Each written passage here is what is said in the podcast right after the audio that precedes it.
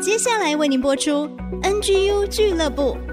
本节目由蒙利集团赞助。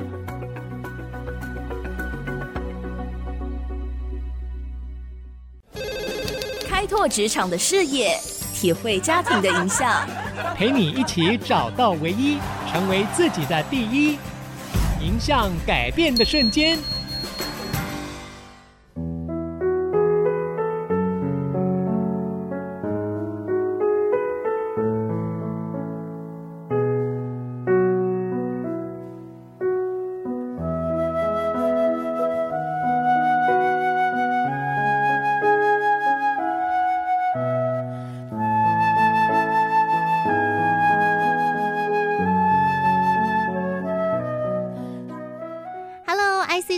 广播所有的听众朋友，大家好，我是主持人 Rita 林玉婷。今天呢，再次邀请了霍克，对我又来了哈，要讲一些小故事啊，跟大家分享。哎，今天跟房子的买卖有关哎，怎么样改变的瞬间呢？然后新竹现在房市非常热哦。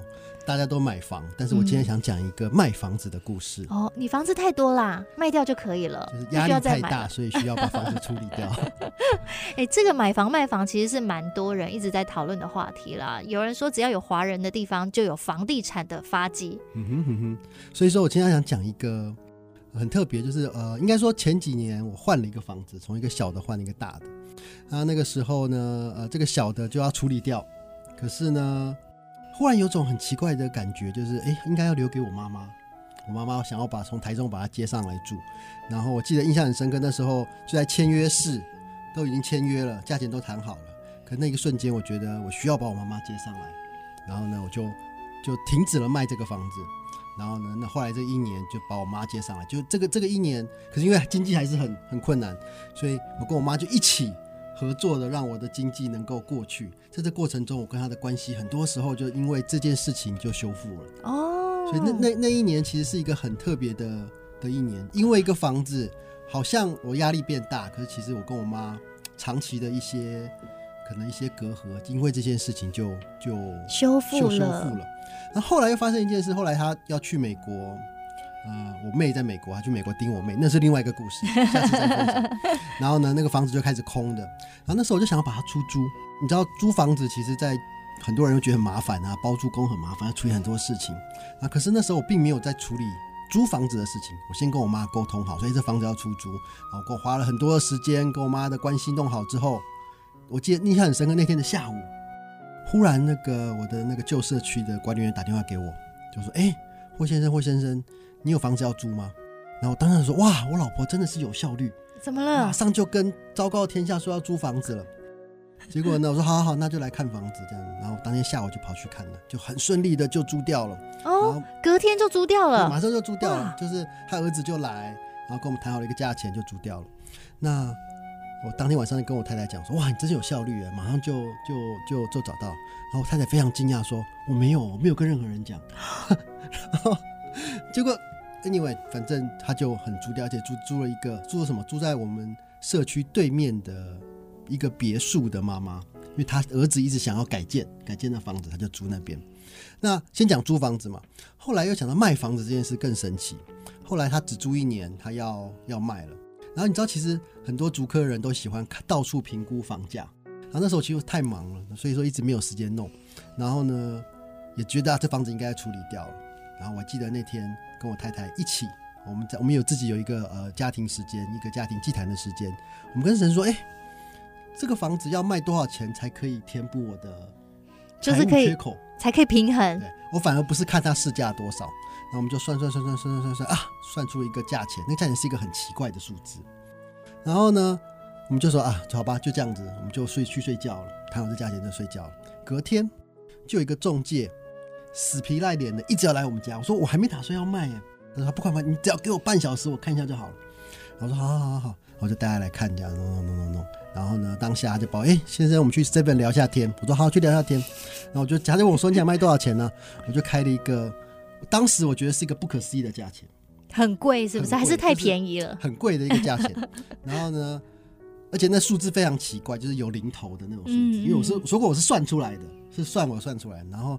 他讲出的价钱的时候，那个中介愣了一下，嗯，先生怎么这么奇怪的价钱？我说，嗯，那就这样，你要就不要，要不要就算了，然后就回去。那天晚上刚好就是呃耶稣受难日，那天晚上我跟我太太就睡觉了，十二点钟电话响，半夜十二点，谁这么晚打给你啊？真的是中介？中介在楼下就说，霍先生，霍先生，你这个价钱 OK 了。然后我就说，你真的吗？我把我太太邀请，我太太说啊，来杀价了吗？我说没有没有没有，价钱 OK 了。然后。我就觉得很奇怪，而且啊，他就在楼下，我们就谈了一下嘛。然后他还跟我讲说：“霍先生，你那价钱实在太奇怪了，所以我决定加了一点，变成一个比较漂亮的数字。”这个好神奇哦！更神奇的在后面了。你知道，其实如果买卖房子就知道，如果房子放过两年呢、啊，从有个有个土地增值税，那个增值税其实是蛮大一笔钱的，所以大家都是急着两年内要卖掉。可是你知道，我就因为妈妈的关系，就拖过两年，所以那那笔钱我一直担心怎么样。结果没有想到，他加的那笔钱，刚好就是我土地增值税的那笔钱。哇！然后你看到价钱之后，就觉得啊，原来所有事情都预备好了，完完全全的就是我要的价钱，配上那个土地增值税的价钱，就是这个房仲开的价钱。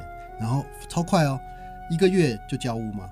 一个月前我还看到他太太大肚子，一个月之后呢，交屋的时候呢，他太太又出现了。肚子不见了，我说 哎，生出来了，刚好做完月子，那天晚上跟你谈完，我就去生了，然后做了一个月月子之后，我今天刚出月子中心来交屋。哇，怎么觉得都是满满丰富的恩典，好幸福哦！很多事情都卡着，准准准这样。然后就连那个租房子，他说为什么他还看了二十分钟，他就要买房子？他说就是因为我们租给那个婆婆，把她太太拉到旁边去。我说我告诉你，这房子超好，超好，超好。